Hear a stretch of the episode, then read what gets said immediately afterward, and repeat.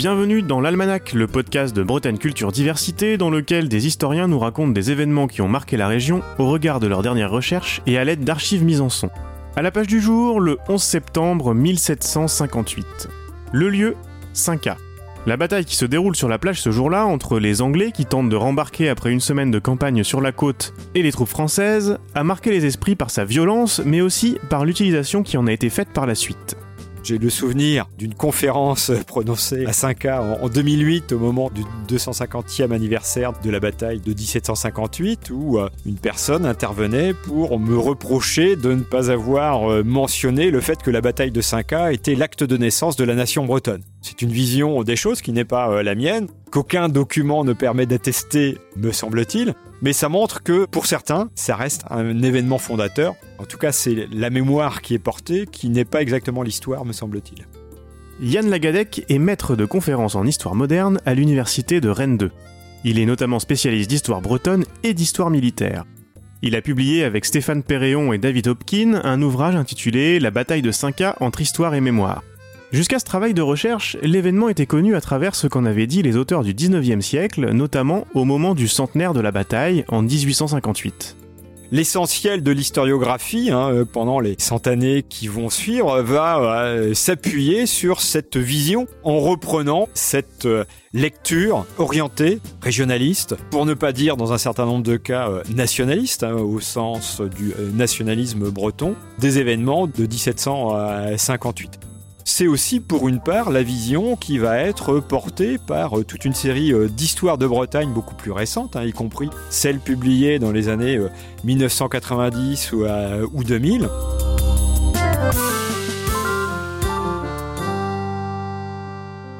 Vous allez donc nous expliquer ce que votre travail d'archive vous a permis d'apprendre de nouveau sur l'événement mais avant de zoomer sur la plage de 5K au matin du 11 septembre 1758, il convient je crois d'expliquer le contexte.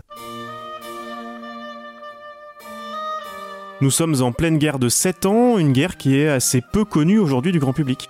Alors la guerre de 7 ans commence officiellement en 1756. Hein. elle oppose principalement une alliance de la France et de l'Autriche à une autre alliance qui est celle de la Grande-Bretagne et, de la Prusse. Elle se déroule à la fois en Europe, principalement au sein du Saint-Empire germanique, l'espace allemand pour faire simple, mais aussi dans les, les différentes colonies, principalement les colonies euh, britanniques et, françaises, donc en Amérique du Nord, aux Antilles et aux Indes euh, aussi. A priori, la Bretagne joue un rôle plutôt périphérique dans cette histoire. La Bretagne euh, joue un rôle effectivement globalement périphérique d'un point de vue géographique par rapport au cœur des opérations.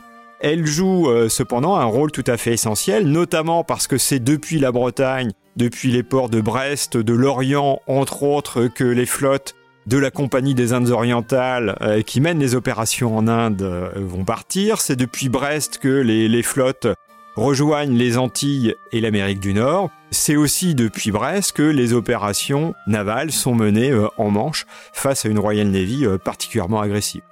Et cela explique les descentes des Britanniques qui ne concernent pas que la Bretagne, on reparlera sans doute de Rochefort et de Cherbourg, mais la région est particulièrement visée. D'abord tout simplement, qu'est-ce que c'est qu'une descente? C'est moins un, débarquement, même si techniquement ça commence par un débarquement, qu'un raid qui est mené sur les côtes d'un pays, en l'occurrence ici euh, la France.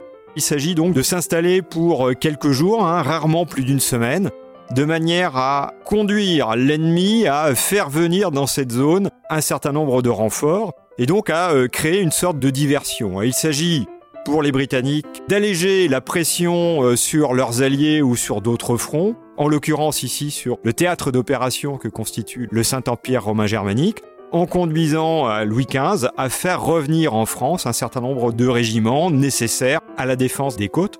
La flotte qui nous intéresse est déjà responsable d'une attaque plutôt réussie dans les environs de Saint-Malo en juin, puis d'une descente sur Cherbourg à la fin de l'été. Il faut s'imaginer quoi qu'on maraude en mer pour faire des coups rapides quand on en a l'occasion, et puis on repart aussi vite qu'on est arrivé c'est un peu cela, effectivement. Il n'y a pas de plan préétabli, hein, il n'y a pas d'ordre précis disant il faut descendre à Saint-Malo, il faut descendre à, Cherbourg, ou il faut attaquer tel ou tel autre objectif sur les, côtes de France. Hein. Les ordres qui ont été euh, donnés donc au corps expéditionnaire euh, britannique, hein, qui est une force qui est loin d'être négligeable, c'est de l'ordre de 12 000 soldats de l'armée de terre au moment du début des opérations. ce sont 80 euh, à 100 navires qui sont mobilisés aussi.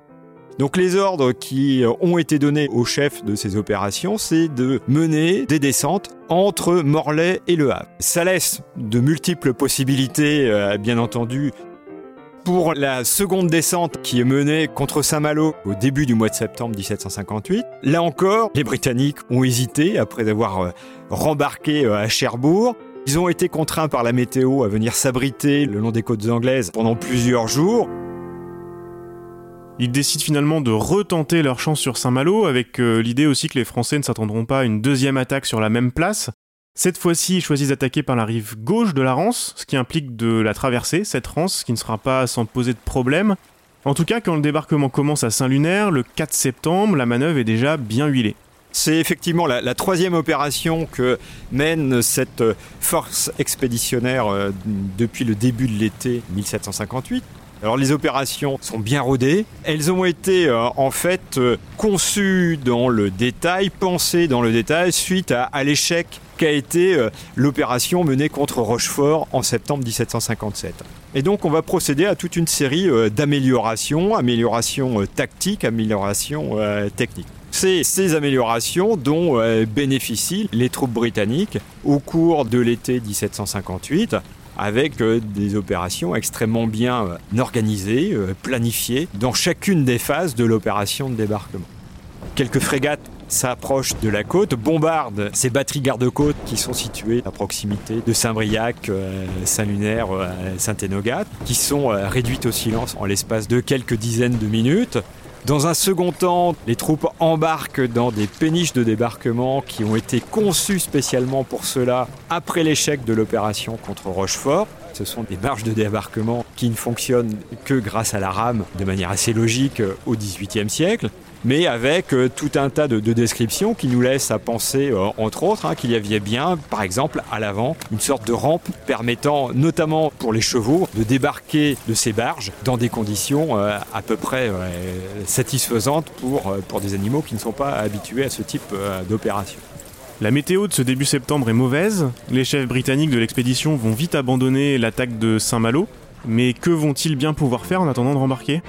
Très rapidement, cette opération contre Saint-Malo est abandonnée et on va se tourner vers d'autres objectifs. L'un des premiers objectifs, et c'était l'une des raisons du débarquement à Saint-Lunaire, ce sont des petits navires de pêche, des euh, caboteurs qui sont censés se trouver dans le port de Saint-Briac. On espère y trouver de l'ordre de 300 navires, détruire ces navires comme on l'a fait en juin dans le port de Saint-Servant-Saint-Malo euh, c'est ce que vont faire les Britanniques dès le 4 septembre, hein, dès le jour de, leur débarquement. Alors il n'y a pas, loin s'en faut, les 300 navires qu'ils espéraient euh, y trouver, mais il y en a quelques dizaines qui vont être détruits euh, aussi.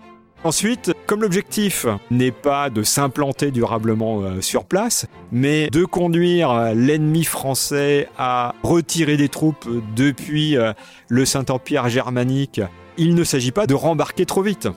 Donc on reste sur place, avec un objectif principal qui n'est pas euh, strictement militaire mais qui est tout à fait essentiel pour ces troupes, c'est euh, trouver de la nourriture. Les troupes ont débarqué avec trois jours de vivres. Donc on envoie euh, des troupes, ce que l'on appelle fourrager ou marauder, pour essayer de trouver dans les fermes, dans les habitations du pays, un certain nombre de denrées qui vont pouvoir nourrir ces soldats britanniques qui ont débarqué quelques jours auparavant on ordonna à 50 hommes par régiment de se rendre dans les villes proches pour fourrager, et ils revinrent bientôt avec une abondance de provisions et de liqueurs. C'était une escouade de 25 maraudeurs qui, les armes à la main, et comme autant de loups affamés, me demandaient brusquement du pain, du vin, du cidre, du beurre, de la viande, des souliers, etc. Ils avaient besoin de tout, et tout leur était bon. Est-ce qu'on sait comment réagissent les habitants de ces côtes bretonnes Les populations locales, un peu comme en juin 1758, ont massivement fui à la vue euh, du débarquement. On assiste à un exode de ce qu'on appellerait aujourd'hui des réfugiés hein, qui euh, fuient toute cette zone soumise potentiellement aux opérations britanniques en direction de Planquette, de Dinan, plus au sud. Ils abandonnent aussi largement leurs habitations qui constituent autant de cibles potentielles pour les fourrageurs euh, britanniques donc qui viennent y chercher bien entendu de quoi se nourrir, de quoi boire aussi. Et puis l'on voit aussi une partie de la population quelques dizaines de personnes sans doute, hein, quelques dizaines d'hommes, tentaient d'organiser une forme de résistance maladroite qui n'a pas été planifiée euh, au préalable. Il n'en reste pas moins que euh, l'on voit donc quelques dizaines d'hommes, une petite centaine peut-être, autant qu'on puisse le percevoir à travers les quelques sources qui nous sont euh, parvenues sur ce point, essayer de mener des opérations de harcèlement contre ces troupes britanniques. Mais dans le même temps, une véritable réponse militaire s'organise très rapidement. Effectivement, face à cette descente britannique, les troupes françaises présentes en Bretagne ont été euh, extrêmement bien préparées par le lieutenant général qui commande la province, hein, en l'occurrence le duc d'Aiguillon, qui a déjà fait face à la descente du mois de juin 1758 contre Cancale et qui euh, depuis donc a pris soin de préparer ses troupes à une éventuelle nouvelle euh, descente. Alors en fait, cette préparation elle est plus ancienne hein, et, et, dès qu'il est arrivé en fonction en Bretagne en 1753, le duc d'Aiguillon a tout fait pour améliorer le réseau routier à l'échelle de l'ensemble de la Bretagne. Ce sont ces routes améliorées qui vont permettre notamment aux, troupes rameutées très rapidement à partir du 5 septembre, à partir du moment où il a la nouvelle du débarquement à Saint-Lunaire, lui-même étant à la pointe Saint-Mathieu, donc à l'autre bout de la Bretagne, il lance l'alerte euh, en quelque sorte le, 5 septembre et euh, demande à ses troupes, en tout cas à la plupart d'entre elles, de se concentrer dans la région située entre Lamballe et Planquette. Alors c'est une marche qui se fait euh, sur un rythme tout à fait considérable. Les troupes qui viennent de Brest ont 180 km à couvrir. Elles le font à pied, bien évidemment. Il leur faut 4 euh, jours pour rallier euh, les environs de Lamballe. Donc ça veut dire qu'elles ont euh, en moyenne marché 45 km par jour, ce qui est tout à fait considérable au regard de ce que l'on sait des opérations du temps. Hein. En général, lorsque l'on marche 20 à 30 km par jour, hein, lorsqu'il s'agit de déplacer des armées de cette importance, hein, c'est bien le grand maximum. Une marche à un rythme particulièrement important qui permet donc aux troupes françaises de se retrouver le 10 septembre à proximité directe des troupes britanniques. Des troupes euh, britanniques qui se sont concentrées autour de Matignon qui n'envisage pas encore de rembarquer, en tout cas au matin du 10 septembre 1758. Ce n'est pas un, objectif majeur et euh, urgent pour les Britanniques, qui, euh, suivant certains plans, envisageraient encore de marcher sur l'emballe, par exemple. Hein. Donc euh, il n'y a pas de pression française qui justifie le 9 septembre au soir ou le 10 septembre au matin que l'on se précipite en direction de 5A pour rembarquer sur la flotte. Nous campâmes avec autant de sécurité et aussi peu de précautions que si l'ennemi avait été à une distance de 20 lieues. Bien que les déserteurs nous eussent assuré qu'une armée commandée par le duc d'Équillon, en provenance de Brest, s'était avancée jusqu'à Lamballe, à environ 6000 de notre campement. Il n'avait aucune patrouille ni aucun corps de garde avancé. On voyait à 100 pas une grande partie des hommes couchés, l'autre partie faisant cuire de la viande et allumant des feux sous des marmites. Les chevaux étaient décellés et au piquet dans la prairie. Le 11 septembre au matin, les Britanniques décident finalement de rembarquer. Là aussi, l'expérience acquise tout l'été joue parce que l'opération se fait très rapidement. Même si, du fait des changements de plan de la semaine, et au contraire de ce qu'ils faisaient d'habitude, c'est une autre plage que celle du débarquement qui est utilisée. Il semblerait que cette plage n'ait pas été l'objet de toutes les reconnaissances qu'il aurait été bon de mener pour euh, que l'opération se fasse dans les meilleures conditions. Et donc euh, c'est sur une plage en un lieu assez largement euh, méconnu que ces opérations de, rembarquement euh, se font. Elles se font, semble-t-il, donc à partir de 8 heures au matin du 11 septembre 1758. Ce rembarquement se fait tranquillement, semble-t-il, dans un premier temps, et puis on accélère un peu la manœuvre en fin de matinée, notamment parce que les troupes françaises se rapprochent et que l'on commence à voir poindre un certain danger potentiel il n'en reste pas moins que l'essentiel des troupes, sans doute de l'ordre de 5000, 5500 hommes sur les 7000 qui ont débarqué, ont réussi à rembarquer à 11 heures donc en l'espace de trois heures, on a réussi à rembarquer les trois quarts pratiquement euh, du corps expéditionnaire, alors que par exemple à Cancale en 1758, cette opération avait été planifiée sur deux jours. Donc c'est un vrai tour de force logistique que réussissent à cette occasion les Britanniques, même si c'est l'élément qui finalement pèsera surtout euh, dans la mémoire, hein, euh, le fait qu'ils restent sur la plage, cette arrière-garde, constituée donc par des troupes d'élite britanniques, de l'ordre de 1500 hommes qui vont euh, devoir affronter le corps de bataille euh, français, donc en l'occurrence de l'ordre de 7 à 8 000 hommes qui vont euh, leur tomber dessus à partir de 11 heures, donc à partir de, la fin de, de la matinée du 11 septembre 1758. On imagine alors que les Français, avec le duc d'Aiguillon à leur tête, s'approchent du haut de la plage. Ils sont répartis en trois corps d'armée plus une réserve. Comment se déroule la bataille? C'est la première colonne hein, sur la gauche, euh, commandée par Daubigny, qui, depuis euh, une position dominante, hein, va euh, descendre en direction de la plage de 5A et va, la première, aborder les troupes britanniques dans une situation qu'on a du mal à percevoir très exactement parce que les récits sont un peu confus, sont contradictoires. Il semblerait euh, cependant que euh, les troupes manifestent à, cette occasion un certain allant et que euh, en arrivant donc sur la plage de 5K, après avoir subi le feu des soldats britanniques et les pertes qui vont avec, hein, se jettent à l'assaut des retranchements derrière lesquels les troupes britanniques s'étaient réfugiées. Un élément va faciliter, semble-t-il, la tâche des soldats français. C'est le fait que le général Dury, qui commande l'arrière-garde britannique sur la plage, ait décidé de lancer euh, une attaque à la baïonnette contre les, troupes françaises qui descendaient en, direction de la plage sur la, droite de son dispositif. Cette attaque va échouer à partir du moment où les Britanniques donc se retrouvent désarmés d'une certaine manière, puisqu'il faut euh, plusieurs dizaines de secondes pour recharger un fusil euh, à l'époque.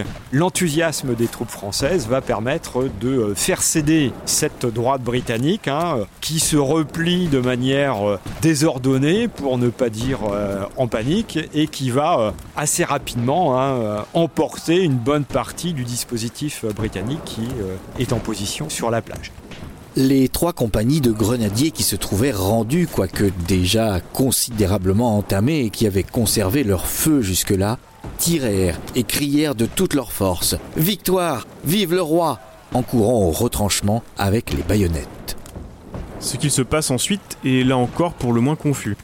Dans les dizaines de minutes qui suivent, le dispositif britannique va céder en quelque sorte et euh, ça va être une sorte de sauve qui peut d'une partie au moins de ces soldats britanniques qui cherchent à, rembarquer euh, à tout prix, peut-être certains euh, partir à la nage, à se jeter sur les quelques barges qui sont encore à leur disposition, certaines surchargées vont couler à cette occasion.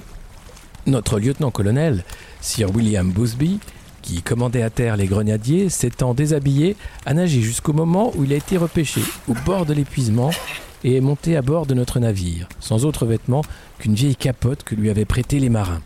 Et plusieurs autres, officiers et hommes du rang sachant nager, ont été préservés par miracle, compte tenu de la confusion qui régnait sur le rivage.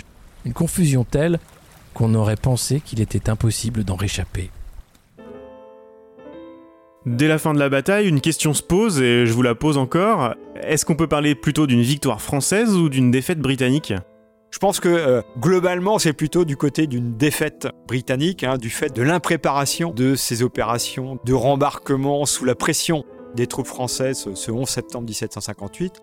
Il ne reste pas moins que le duc d'Aiguillon a su euh, manœuvrer avec euh, habileté depuis l'annonce du débarquement euh, britannique, hein, en concentrant très rapidement ses troupes dans la région de Lamballe dans un premier temps, puis en direction de Matignon dans un, second temps. C'est euh, tout ceci qui permet aussi de faire de cette bataille une victoire française et pas simplement une défaite britannique. Très vite également, localement au moins, une troisième option apparaît, et c'est de celle-ci que vous nous parlez en introduction, en plus de la défaite britannique et de la victoire française, il s'agirait même d'un miracle breton.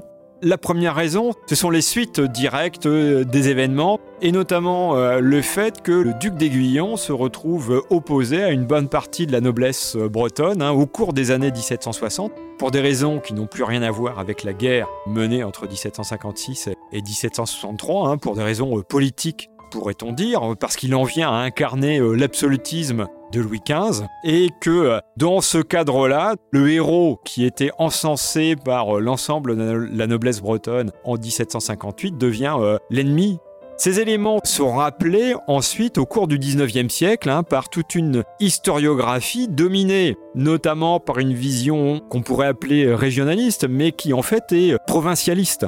Il est curieux de voir une province toujours si brutalement, si injustement traitée par les prédécesseurs de Louis XV se lever soudain avec un superbe élan de patriotisme pour chasser l'ennemi du territoire, alors que, dans tout le reste de la France, l'honneur, le désintéressement et l'esprit militaire semblent avoir complètement disparu.